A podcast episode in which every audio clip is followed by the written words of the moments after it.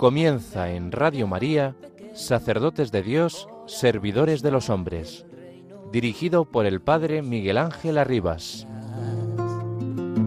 Sacerdote, la vida pone en juego, pastores para el pueblo, un guía a la verdad.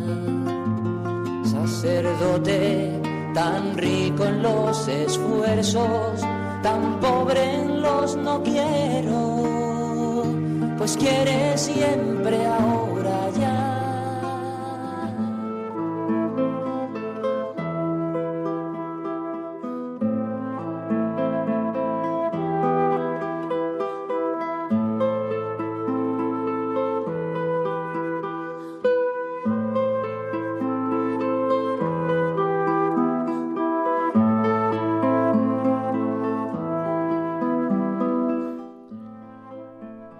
Las tesis cuaresmal es un compromiso animado siempre por la gracia para superar nuestras faltas de fe y nuestras resistencias a seguir a Jesús en el camino de la cruz. Era precisamente lo que necesitaban Pedro y los demás discípulos. Para profundizar nuestro conocimiento del Maestro, para comprender y acoger plenamente el misterio de la salvación divina, realizada en el total sí por amor, debemos dejarnos conducir por él a un lugar desierto y elevado, distanciándonos de las mediocridades y de las vanidades. Es necesario ponerse en camino, un camino cuesta arriba, que requiere esfuerzo, sacrificio y concentración, como una excursión para la montaña. Esos requisitos también son importantes para el camino sinodal que como Iglesia nos hemos comprometido a realizar. Nos hará bien reflexionar sobre esta relación que existe entre la ascesis cuaresmal y la experiencia sinodal.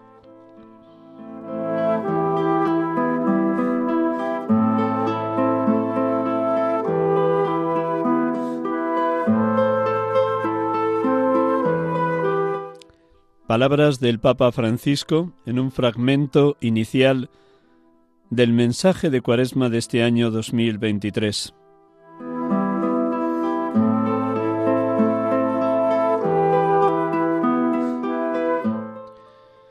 Buenas tardes, hermanos y amigos. Estamos acompañándoles en Radio María, en este programa habitual de la tarde de los domingos de 6 a 7, sacerdotes de Dios, servidores de los hombres.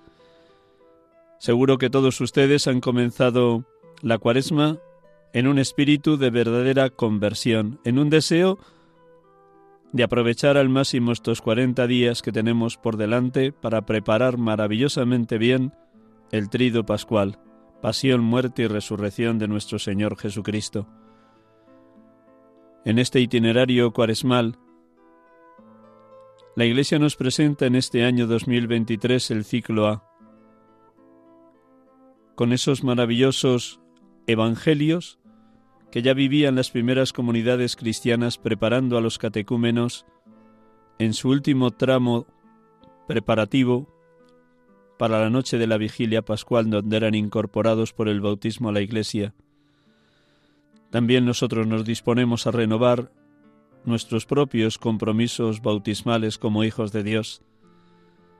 Vivamos en ese espíritu de penitencia, de conversión, de ascesis, de desprendimiento de nosotros mismos, para que podamos morir con Cristo para resucitar con Él. La maravilla de nuestra fe es que cada año es distinto. Celebramos lo mismo, pero siempre con la fuerza y la luz del Espíritu Santo y con la verdad y la sabiduría de la palabra nuestra vida queda permanentemente iluminada. Dejémonos transformar y gritemos durante toda la cuaresma como el profeta Jeremías. Conviérteme, Señor, y me convertiré.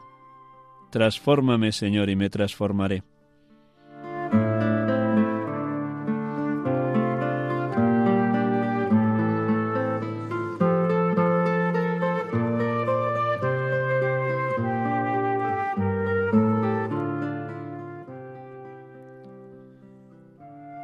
Comenzamos también nuestro programa como cada tarde de domingo proclamando la palabra, el Evangelio de este primer domingo del tiempo de Cuaresma, las tentaciones de Jesús en el desierto. En este año, con el Evangelio según San Mateo. Escuchamos atentamente para que la misma fuerza con la que Jesús rechaza las tentaciones desde la sabiduría que le proporciona la palabra de Dios, también nosotros, no solo en este tiempo de cuaresma, sino a lo largo de toda la vida, seamos espadachines de Dios, si me permiten la expresión, seamos capaces de manejar con soltura y destreza la palabra de Dios como mejor arma para defendernos de las tentaciones del maligno.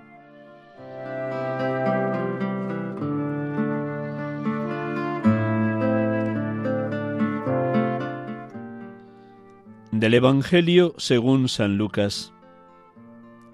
En aquel tiempo Jesús fue llevado al desierto por el Espíritu para ser tentado por el diablo. Y después de ayunar cuarenta días con sus cuarenta noches, al final sintió hambre. Y el tentador se le acercó y le dijo, Si eres hijo de Dios, di que estas piedras se conviertan en panes. Pero él le contestó diciendo, Está escrito, no sólo de pan vive el hombre, sino de toda palabra que sale de la boca de Dios. Entonces el diablo lo llevó a la ciudad santa, lo pone en el alero del templo y le dice, Si eres hijo de Dios, tírate abajo, porque está escrito, encargará a los ángeles que cuiden de ti, y te sostendrán en sus manos para que tu pie no tropiece con las piedras. Jesús le dijo, también está escrito, no tentarás al Señor tu Dios. Después el diablo lo llevó a una montaña altísima, mostrándole todos los reinos del mundo y su esplendor. Le dijo, Todo esto te daré si te postras y me adoras. Entonces Jesús dijo, Vete, Satanás, porque está escrito, Al Señor tu Dios adorarás y a Él solo darás culto. Entonces lo dejó el diablo y se acercaron los ángeles y le servían.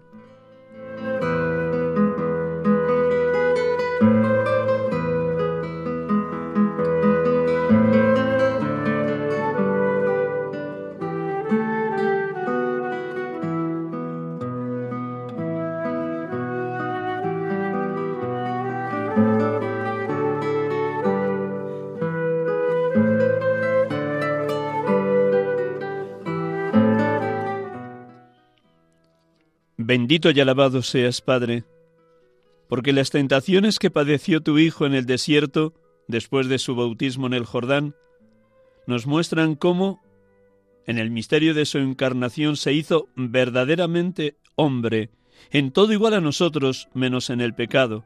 Sí, tan igual, tan igual a nosotros, que padeció los zarpazos del demonio, que como león rugiente ronda continuamente queriéndonos devorar. Su rechazo a las tres tentaciones, síntesis de todas las que padeció a lo largo de toda su vida, nos enseña cómo conocía, amaba y vivía la Sagrada Escritura, cómo la repele como una espada de la verdad que es la palabra, como el diablo siempre está tentando y no se puede dialogar con él porque nos engaña y nos lleva a su terreno como sólo cabe el total aborrecimiento de la estrategia que presenta el maligno. Oh Padre Dios, la palabra en boca de Jesús nos presenta la respuesta que hemos de dar a esa tentación o esas tentaciones. Como la palabra de Dios es el mejor antídoto con el que esas estrategias quedan desmontadas. Envíanos, oh Padre, a diario, continuamente, tu Santo Espíritu, para que pidamos con verdadera fe lo que tantas veces hemos orado en el Padre nuestro. No nos dejes caer en la tentación y líbranos del mal.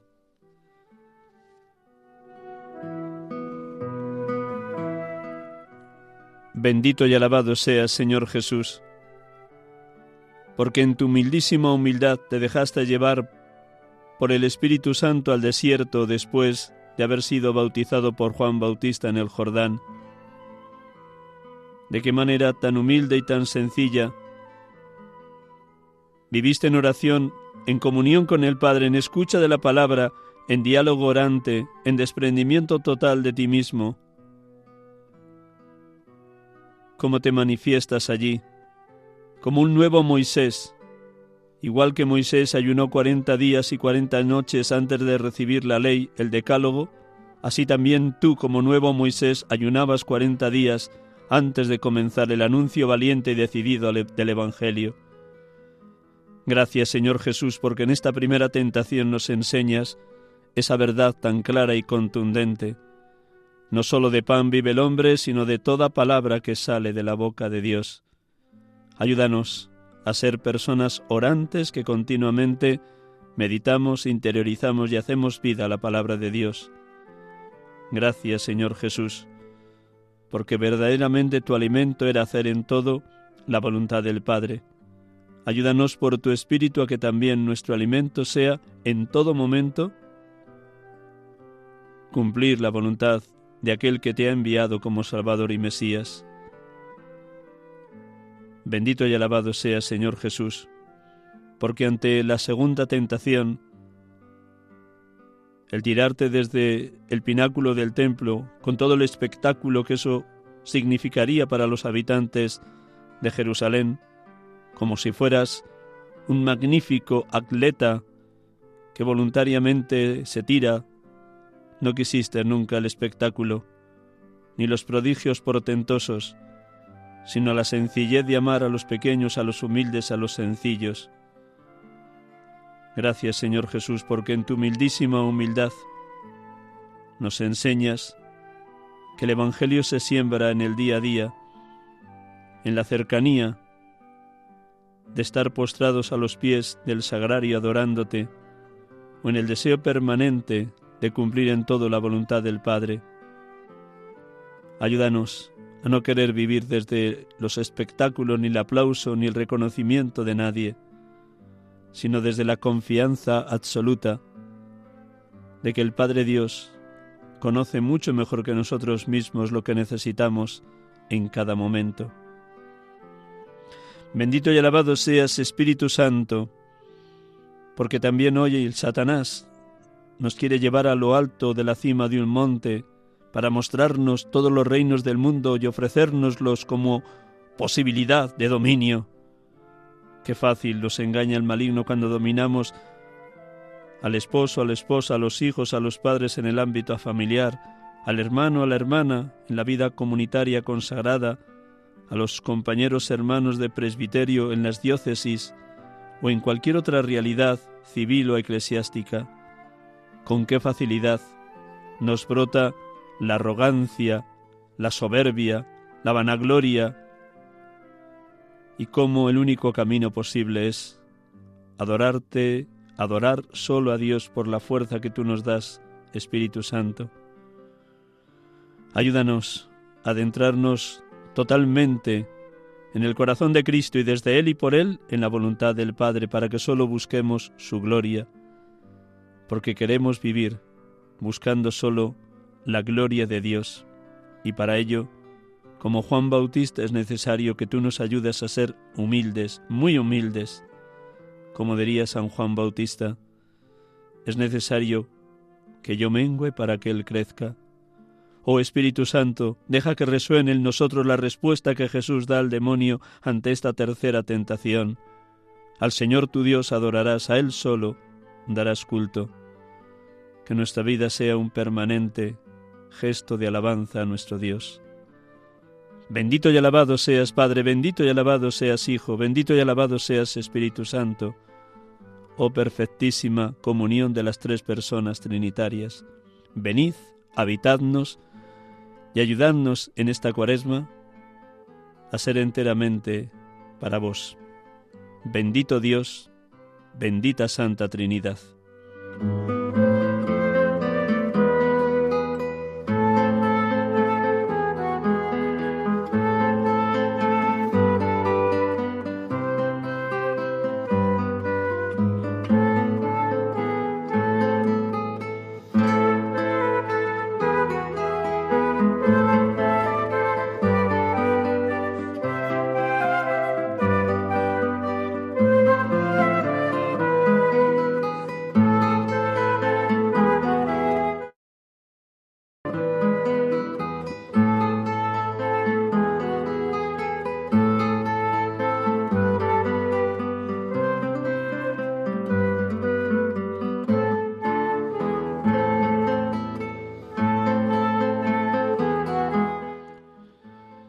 Estamos aquí con ustedes en Radio María, en este programa habitual de la tarde de los domingos, sacerdotes de Dios, servidores de los hombres.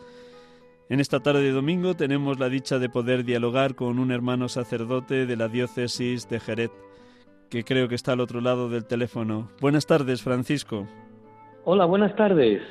Muchísimas gracias por prestarnos estos minutos de la tarde del domingo para poder dialogar contigo, para testimoniar tu ministerio y todas las maravillas que Dios ha obrado en ti en estos años de ordenación. Gracias de verdad, Francisco.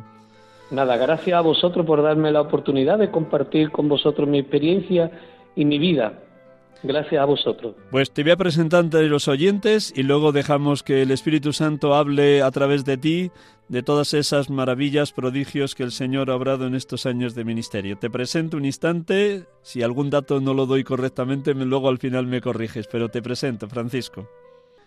Tenemos esta tarde con nosotros, aquí en Radio María, a Francisco José Párraga García, nacido en Olvera, Cádiz, donde viven todavía sus padres, allí se creó en su infancia, nacido el 14 de mayo de 1976.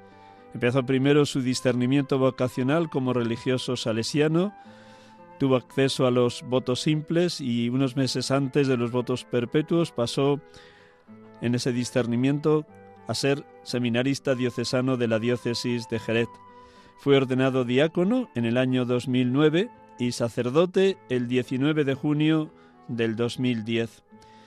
Desde el primer momento que fue ordenado, fue ya también enviado como párroco a distintos lugares de la diócesis. En un primer momento, durante cinco años, en la zona de la sierra de la diócesis de Jerez, en Brazalema, Villaluenga del Rosario y Verancaz, Verana, Benaocaz.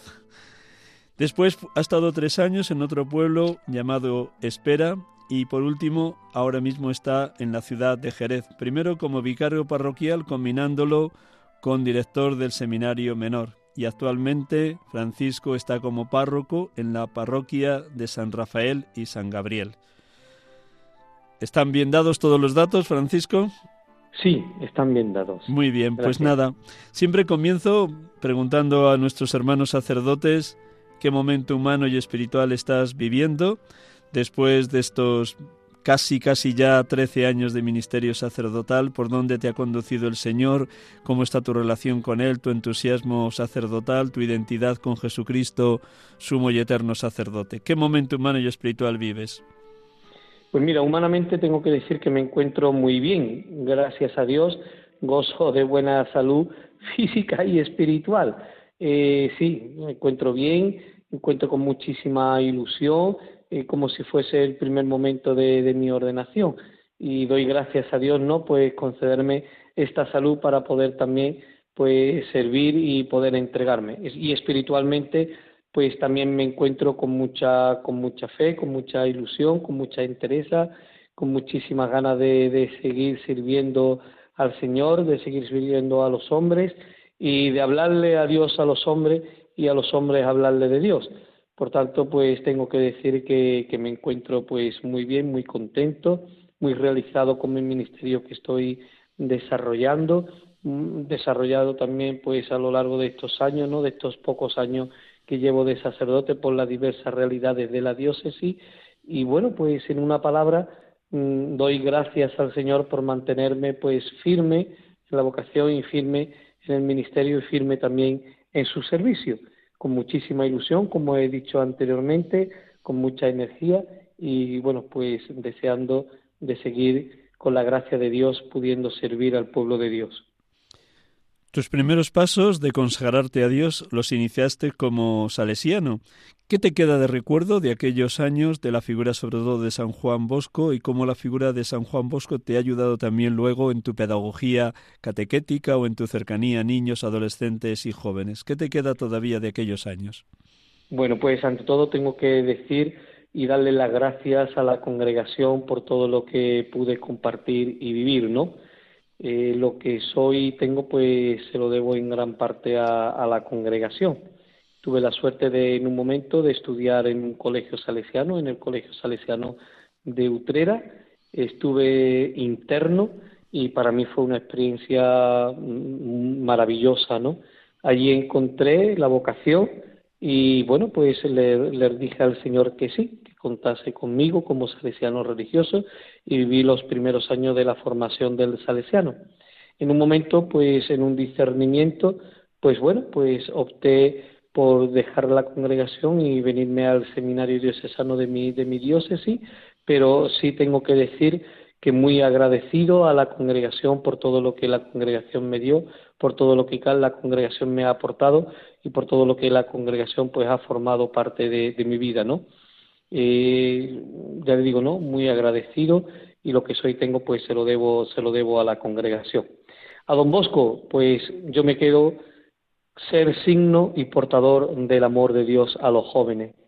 Y hoy mi vida pues intento ser signo y portador del amor de Dios a los demás. Ese es mi lema, ¿no? Y así, pues, tomado de Don Bosco, pues lo también lo intento vivir aquí ahora en la parroquia y en los diversos eh, servicios y en los diversos destinos que he tenido, pues siempre he tenido ese cariño especial, ¿no? Y, y ese, esa entrega especial también a los jóvenes, ¿no? Por tanto, pues me quedo con Don Bosco, signo y portador del amor de Dios para con los demás ese acercamiento a los chavales, ese cariño, ese amor, esa preocupación, ¿no? Como la de Don Bosco por los jóvenes, pues es la que yo también intento pues seguir viviendo. Me siento de corazón salesiano y, y así en mi parroquia pues también lo vivo. Seguro que también está en tu memoria los meses previos a la ordenación presbiteral, esos meses de diácono y los meses previos al 19 de junio del 2010. ¿Cómo viviste esa cercanía de la ordenación? ¿Qué le ibas diciendo al Señor interiormente? ¿Cómo preparabas el sí que ibas a darle definitivamente a Dios como presbítero diocesano secular de Jerez? Pues eh, una vez que terminé mis estudios de teología, eh, rápidamente pues se me comunicó la, fecha ¿no? de, la ordenación y bueno, pues me ordené en septiembre del 2009, como usted bien ha indicado antes, como diácono y realicé el diaconado en la parroquia donde ya también estuve como seminarista eh, en una parroquia que era de construcción, eh, no estaba construida, con lo cual para mí fue una experiencia preciosa el ver también cómo se construye la parroquia, como tal el edificio, pero la parroquia como comunidad parroquial, ¿no? Entonces, bueno, pues para mí como seminarista fue una experiencia pues única que pude que pude vivir, ¿no? Gracias al párroco Miguel Ángel Montero, pues que, bueno, pues lo siento como un hermano mío y me ayudó muchísimo en ese camino también de discernimiento. Y el diaconado lo realicé en esa parroquia.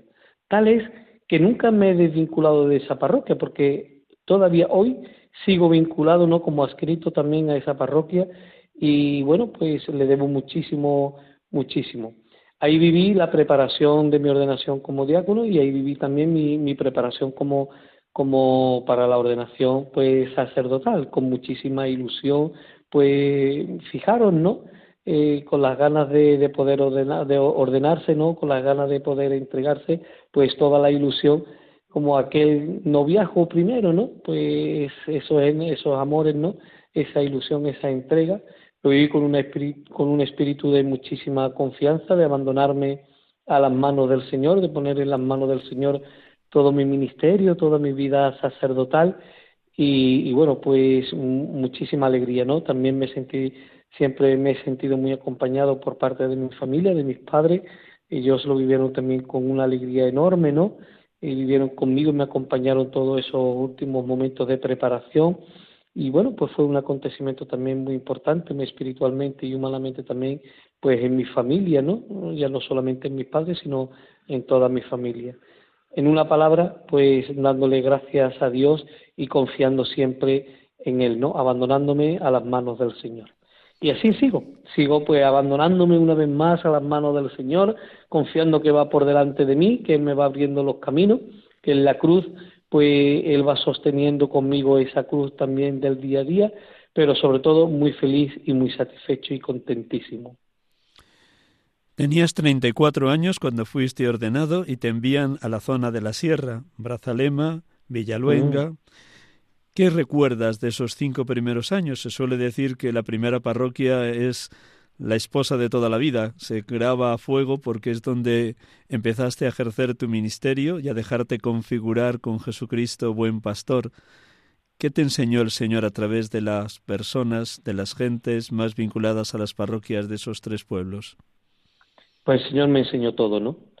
Eh, son pueblos pequeños, eh, la diócesis de Jerez tiene una parte de costa, litoral, después tiene una parte de campiña, y después de una parte de, de, de sierra, perdón.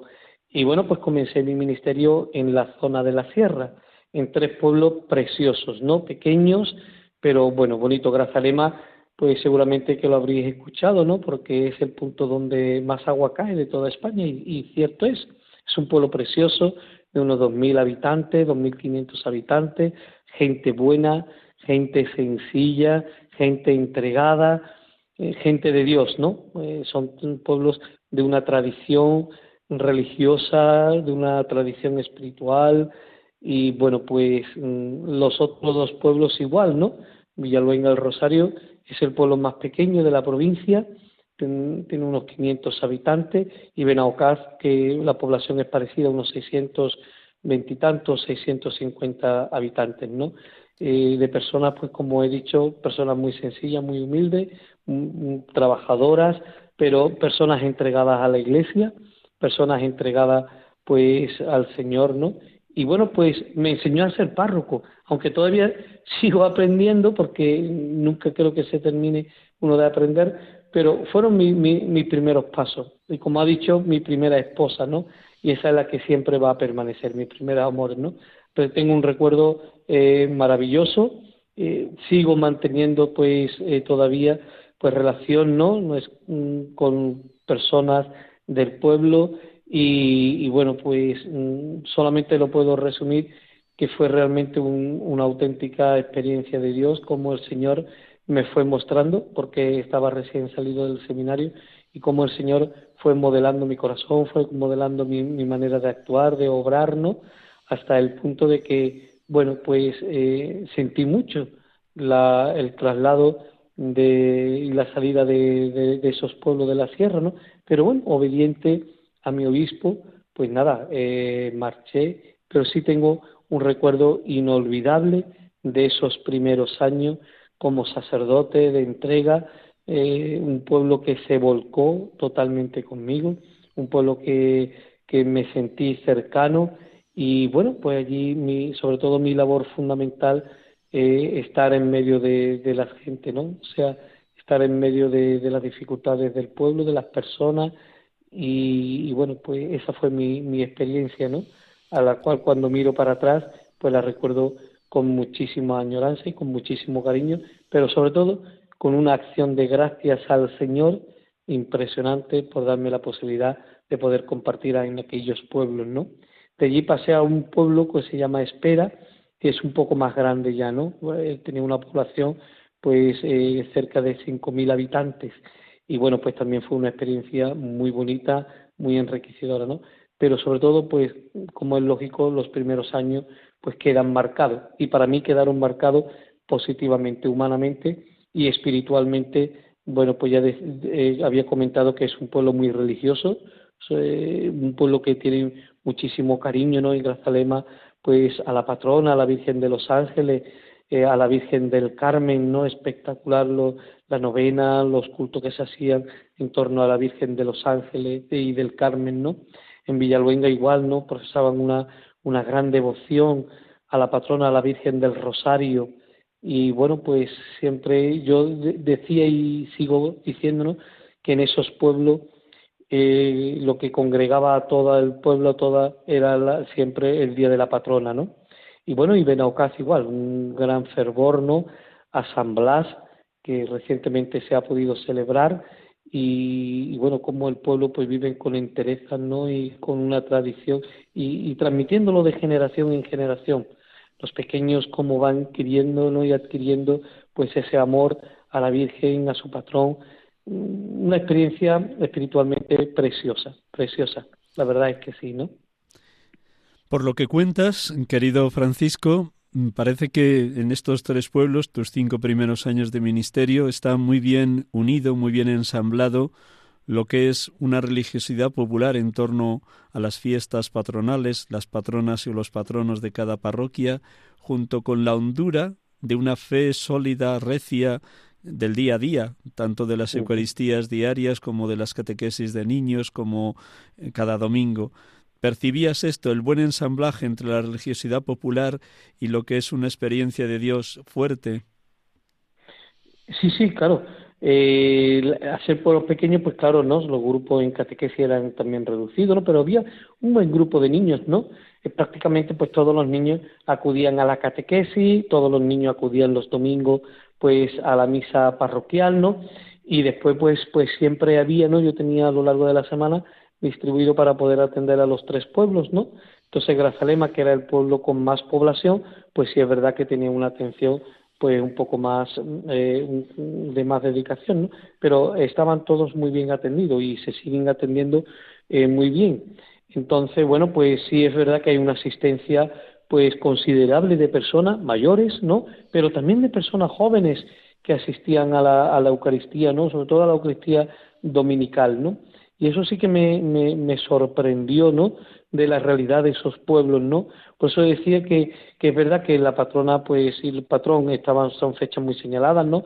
La Semana Santa, ¿no? Aquí en Andalucía, pues todo el tema de las asociaciones, las, las hermandades, las cofradías, pues la verdad es que es una plataforma que mueve a muchas personas, ¿no? Y que, bueno, pues esas procesiones podríamos decir que son el evangelio de la calle, el evangelio de la gente sencilla, ¿no? Por decirlo de alguna manera. Y bueno, pues eso se, se notaba y se traducía después en esa asistencia a los sacramentos, ¿no? De manera especial a, la Eucaristía dominical. Eh, por eso digo que viví una experiencia también espiritual, pues muy bonita, ¿no? Muy bonita, ¿no? De, de un pueblo de unas raíces profundas. Yo le pido al Señor que siga, pues, eh, manteniendo esas raíces eh, profundas en la fe, profundas de amor a la Iglesia tenía un amor grande a la iglesia, un cuidado especial siempre con su parroquia, como la cuidaban, la mimaban y, bueno, por eso pues decía que había vivido una experiencia espiritual y religiosa muy interesante en eso, en esos mis primeros años de ministerio y en esa realidad de esos pueblos maravillosos, preciosos, humildes de nuestra sierra de aquí, de la provincia de Cádiz. Tal como te escucho, querido Francisco, pareces, o parece, o sí, parece como muy vivo que la soledad siempre ha estado acompañada, que no te ha pesado la soledad del celibato, sino que tanto en los pueblos como Grazalema, como luego en, en Espera, el cariño de la gente, más también el arropamiento de tu familia, de la cercanía de tus padres, de tu hermana, ha sido como un acompañamiento más o menos cercano de que Dios también estaba presente en las personas además de esa vida interior fuerte e intensa que te hacía vivir la soledad acompañada, sostenida, o como diría San Juan de la Cruz, una soledad sonora. ¿Ha sido así? Sí, sí, sí, sí, totalmente, ¿no? En ningún momento me he sentido solo, en ningún momento, ¿no? Eh, repito, ¿no? Que eran pueblos, pues, de no mucha población. Eso, pues, facilita, ¿no? El conocimiento de la familia, eso facilita la cercanía de la familia, eso facilita, ¿no? Pues eh, el encuentro personal también con las personas. Por tanto, pues eh, eso me facilitó y me ayudó a vivir mi ministerio, pues arropado, ¿no? Y, querido, ¿no? Por, por, por el pueblo, ¿no? Por la feligresía, ¿no? Por tanto, pues yo de siempre y me sigo sintiendo, es verdad que ahora, pues, por ejemplo, Jerez es un pueblo, pues es una ciudad grande, ¿no? Y bueno, pues se vive esas relaciones de manera muy diferente, ¿no? Pero en aquellos momentos, ¿no? En aquellos pueblos eh, era precioso, ¿no?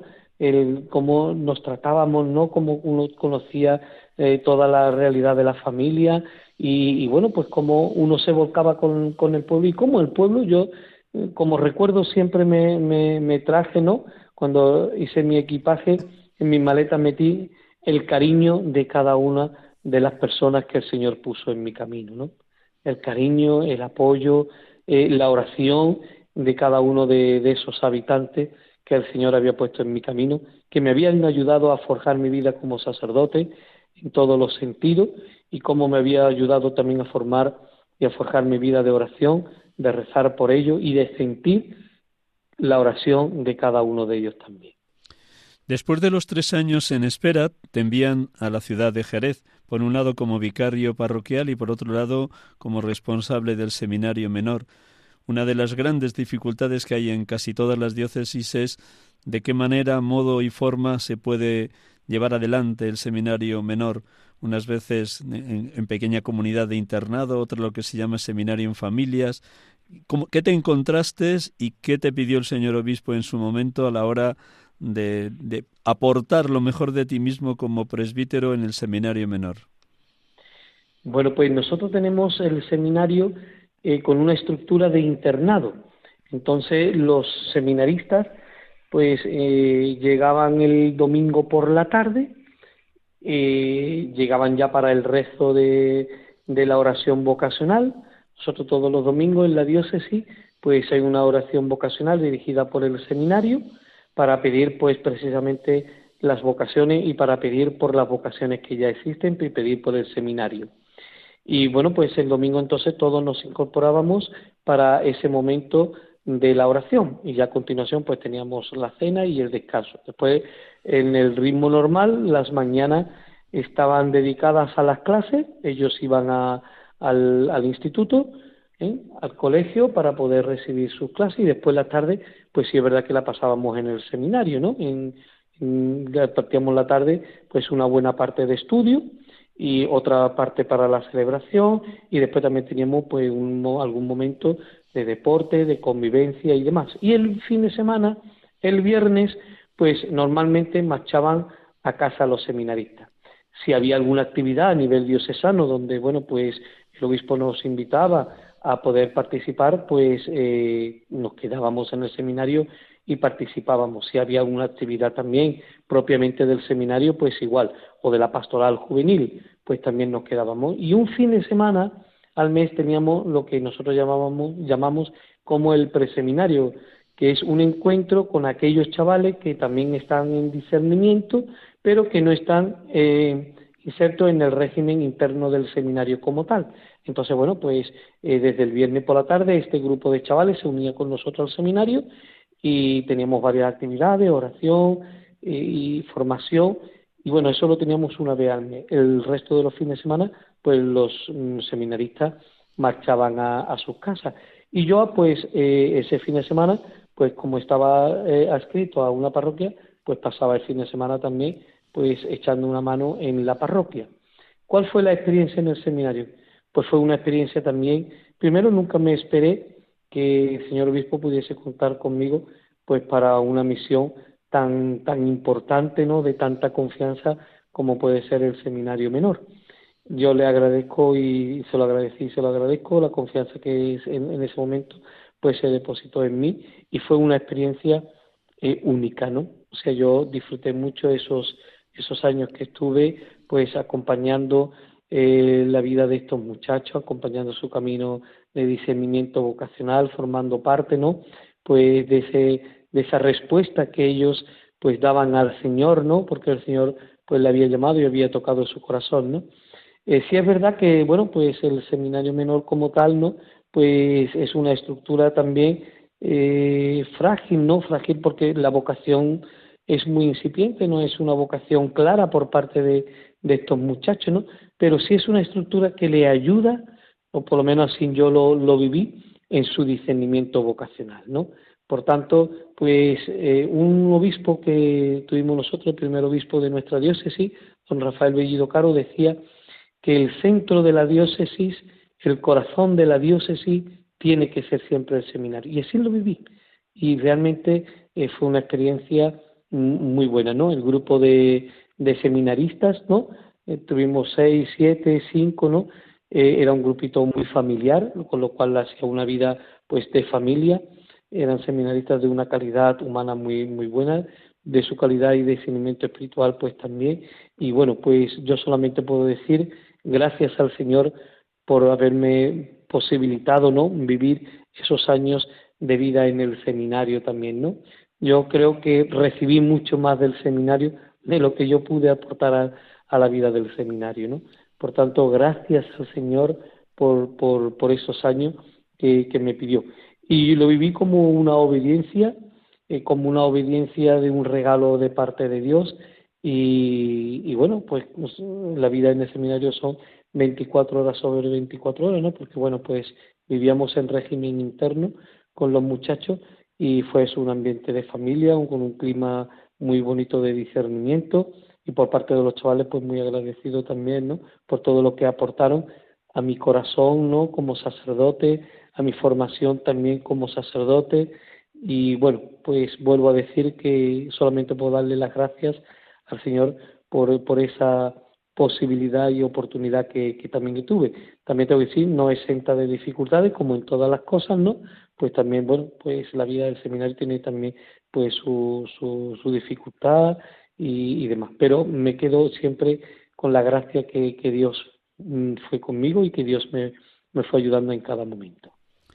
Allí también pasaste los meses más duros de la pandemia, de marzo del 2020 a junio del 2020 aproximadamente, que fueron los años, los meses más duros donde todo el mundo estábamos desconcertados, donde tuvimos que estar encerrados en las casas, donde me imagino que tuviste que hacer junto con el seminario mayor o el señor obispo en qué situación quedaban los seminaristas del seminario menor. ¿Cómo viviste ese periodo donde estábamos totalmente enclaustrados en las casas? Pues mira, en, en nuestra diócesis, nuestro obispo, don José Masuelo, pues eh, referente al seminario menor, indicó que los seminaristas tenían que marchar a casa y estar con su, con su familia hasta que se vuelvan a reanudar pues el tema de las clases. Entonces en Andalucía primero fueron dos semanas que después se, se prorrogó ya por un tiempo mucho más largo, ¿no? Eh, nosotros hablamos con los seminaristas, hablamos también con sus familias que estaban siguiendo pues por los medios de comunicación todo lo que estaba lo que estaba ocurriendo y los del seminario, los muchachos del seminario menor, pues marcharon todo el tiempo de la pandemia, estuvieron en casa con su familia, ¿no? Desde allí, pues a través de la plataforma que se creó, pues fueron siguiendo sus clases y con trabajos y, y demás, ¿no? Y después en el seminario mayor, pues eh, nuestro obispo dio la, la posibilidad de que el seminarista que quería quedarse en el seminario se podía tener las puertas abiertas, pero también si había un seminarista que quería marchar a casa, pues tenía la libertad de poderse ir a casa. Y la verdad que tenemos que decir que se quedó, más de la mitad del seminario se quedó en el seminario. Fue una experiencia muy bonita también, ¿eh? muy bonita de, familia con la incertidumbre propia que vivimos, eh, yo creo que en todo el mundo, no solamente nosotros en, en España, sino en todo el mundo, pero sí vivimos una experiencia muy bonita de, de familia, de mucha unión entre, entre nosotros y allí celebramos, ¿no? Pues todo el trido pascual, que fue una experiencia única también, ¿no? Porque bueno, nosotros como sacerdotes pues siempre estábamos en las parroquias y con todo, bueno, mm, lo que en una parroquia supone celebrar, ¿no? El jueves santo, el viernes santo, la vigilia, ¿no? Y en aquel momento pues lo hicimos en, en, en el seminario en un ambiente de, de familia realmente, ¿no? También con nosotros en aquel momento pues hubo algún algún sacerdote mayor que bueno pues dificultad pues pidió venirse eh, a vivir no allí a la residencia sacerdotal y nos acompañó en aquellos meses. Y fue una experiencia pues muy bonita muy bonita. Cuando volvimos cuando tuvimos la posibilidad ya en mayo de volver a, a la vida normal no pues de las cosas que más se valoró pues fue la atención que tuvimos, no, porque en ningún momento dejamos a ningún chaval. Yo continuamente estaba llamando, hablando con ellos, eh, hablando con su con su familia, ¿no? Y igual pasaba por el seminario mayor, ¿no? Aquellos que estaban en casa teníamos un contacto continuo, ¿no? Continuo para hacer también un seguimiento, ¿no? Como ellos iban viviendo humanamente y espiritualmente también pues ese, ese momento que nos cogió a todos pues por sorpresa. Y, fue una, una valoración muy positiva la que se hizo al final, ¿no?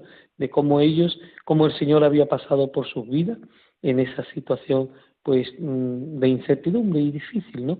Pero repito, eh, una, una, experiencia que, mm, que marcó, a mí me, me marcó, por eso digo que de los años de que pasé por el seminario solamente tengo que dar gracias al Señor por todo lo que me hizo vivir, ¿no? Por todos los momentos que me hizo que me hizo compartir y vivir esa experiencia de, de poder acompañar el camino de discernimiento eh, de otros chavales.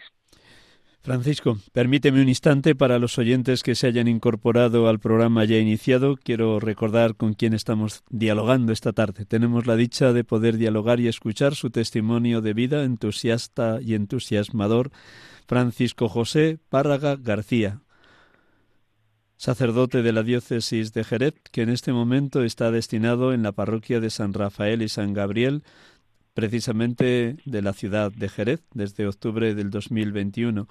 Y como nos quedan siete minutos, pues esto sería lo, último. ¿Cómo recibiste el envío a esta parroquia donde estás ahora de párroco? Descríbenos un poquito cuál es la realidad sociológica y religiosa de la parroquia y cuáles son los retos así más fuertes que, que tienes por delante como párroco en esta parroquia que tiene como patronos a dos de los tres arcángeles y cómo te sientes también protegido por San Rafael y San Gabriel. Cuéntanos. Bueno, pues recibí eh, la misión no en esta parroquia inesperadamente porque la verdad es que eh, no contaba con en ese momento pues eh, ese cambio. Pero como siempre pues en las manos de Dios y como siempre pues ver qué es lo que qué es lo mejor que el Señor quería para mí. La parroquia de San Rafael está situada en una zona muy humilde en la ciudad de Jerez no de la zona más humilde de, de esta ciudad no pero a la vez de una calidad grande de las personas, ¿no? Personas sencillas, personas humildes, personas con una realidad de una pobreza también grande, personas, otra realidad de, trabajadores. Y, bueno, pues esta es un poco la característica de, de, la parroquia, ¿no? Está insertada en un barrio pues humilde y, y muy sencillo, ¿no? Eso hace pues que se pueda trabajar pues por un lado Mm, con una alegría porque cualquier cosa que pueda uno hacer, ¿no? Ya por el bien de los demás es súper agradecido. Y por otro lado, pues bueno, pues también con la dificultad, ¿no? De muchas veces, pues de las personas, de, también de los medios con los que podemos contar, ¿no? Pero bueno, yo me quedo, mm, una de las cosas que me está ayudando a mi corazón como sacerdote es ver esta realidad de personas humildes, sencillas y pobres. Eh, cómo eh, el Señor está pues haciendo más sensible mi corazón. Yo me quedo con eso, ¿no? O sea, cómo mi corazón cada vez siente más sensibilidad, ¿no? Ante esas personas que, que, que son realmente pobres. Pobre en el espíritu, pobre muchas veces en la confianza en Dios, pobre en lo material, ¿no? Porque a veces la pobreza no viene sola, ¿no? La pobreza, pues, eh, es un conjunto, ¿no? Y, pero bueno, mm, yo me encuentro muy a gusto, la verdad, eh, muy contento, muy feliz y muy apoyado. O sea, cualquier actividad, cualquier iniciativa que podamos tener en la parroquia, siempre, siempre cuento el apoyo, ¿no? De, de la feligresía y cuento el apoyo, ¿no? Pues de ese grupo que está insertado a, a través de las catequesis, través de la hermandad, a través del camino neocatecumenal, a través de, las diversas realidades ¿no? que en esta parroquia existe. Por tanto, pues yo muchísima ilusión, con muchísimas ganas de, de entregarme, con muchísimas ganas de trabajar y dándole continuamente gracias al Señor. Le pido que fortalezca mi vocación una vez más, que sea siempre fuerte ante toda la adversidad y que me dé pues esa alegría, esa ilusión que hoy pues mantengo en este servicio. Por tanto, muchas gracias al Señor por todo. Los dos últimos minutos, permíteme el atrevimiento por mi parte, Francisco. ¿Cómo es tu, oración diaria? ¿Es más de súplica, de petición, de acción de gracias, de alabanza, eh, de meditar la palabra? ¿Combinas un poquito todo? ¿Cómo Combino todo, pero sobre todo de, de acción de gracias al Señor, ¿no? Por todo lo que me regala cada día, ¿no? Y esa acción de gracia iluminada en esa palabra de Dios que, se nos regala cada día, que es, bueno, pues es la base, ¿no? O sea, nuestra vida no tendría sentido si no está apoyada en esa oración continua, en esa confianza en el Señor, en abandonarnos a las manos del Señor. Por tanto, el motor y la clave para mí está siempre en la Eucaristía que celebro cada día y en ese encuentro personal, en la oración, con la palabra y con los sacramentos que cada día que cada día celebro. Yo pues invito no a que podamos escuchar al Señor y que lo podamos escuchar a través de su palabra que cada día viene a interpelarnos y viene a ayudarnos, ¿no? escuchemos al Señor y que seamos capaces de responderle. Y para aquellos jóvenes que nos están escuchando, escuchen al Señor, escuchen al Señor y sean generosos, porque de tu sí o de tu no puede depender muchas cosas. Muchísimas gracias por todo. Muchísimas gracias. Antes de despedirte, con tu permiso, que suelo hacerlo todos los domingos, termino siempre con una oración a los sacerdotes o escrita por algún sacerdote. Y en esta tarde, pues Dios ha querido que la estampita que, que he traído para terminar el programa es una oración preciosa del Santo Cura de Ars. Así que ponemos un poquito de música, leo la, la oración de San Juan María Vianney y luego junto con todos los oyentes te despido. Un minutito más, Francisco, y eh, escuchamos esta oración. De verdad que gracias, un millón de gracias, Francisco. Gracias a vosotros, gracias a vosotros.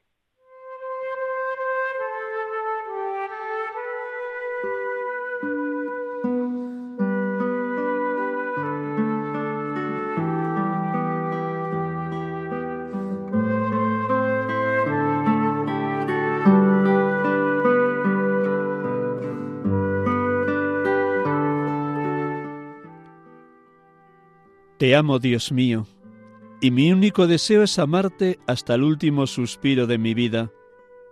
Te amo, Dios mío, infinitamente amable, y prefiero morir amándote que vivir un solo instante sin amarte. Te amo, Dios mío, y solo deseo ir al cielo para tener la felicidad de amarte perfectamente. Te amo, Dios mío, y solo temo el infierno porque en él no existiría nunca el consuelo de amarte. Dios mío, si mi lengua no puede decir en todo momento que te amo, al menos quiero que mi corazón te lo repita cada vez que respiro. Ah, dame la gracia de sufrir amándote, de amarte en el sufrimiento y de expirar un día amándote y sintiendo que te amo a medida que me voy acercando al final de mi vida, te pido que vayas aumentando y perfeccionando mi amor. Amén.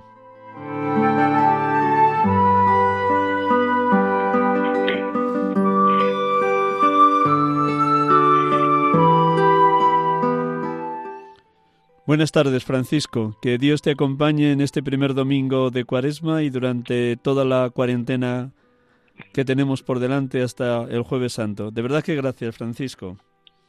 Nada, gracias a vosotros por contar conmigo y gracias por darme la posibilidad de, nuevamente compartir pues mi vida eh, y mi experiencia también. Muchísimas gracias y que Dios os bendiga siempre a todos. A todos los oyentes de este programa, gracias por orar permanentemente por la santidad de los sacerdotes y de los seminaristas Feliz comienzo de la cuaresma, feliz semana primera de cuaresma y hasta el próximo domingo, si Dios quiere. Dios les bendiga a todos.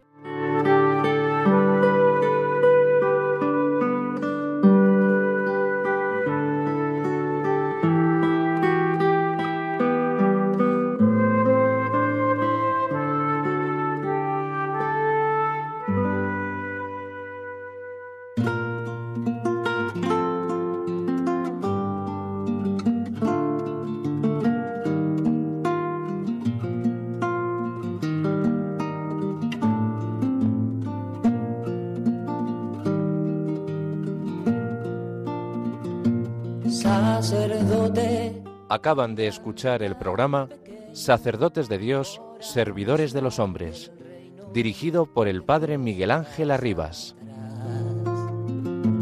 Sacerdote, la vida pone en juego, pastores para el pueblo, un guía a la verdad. Sacerdote, tan rico en los esfuerzos, tan pobre en los no quiero, pues quiere siempre ahora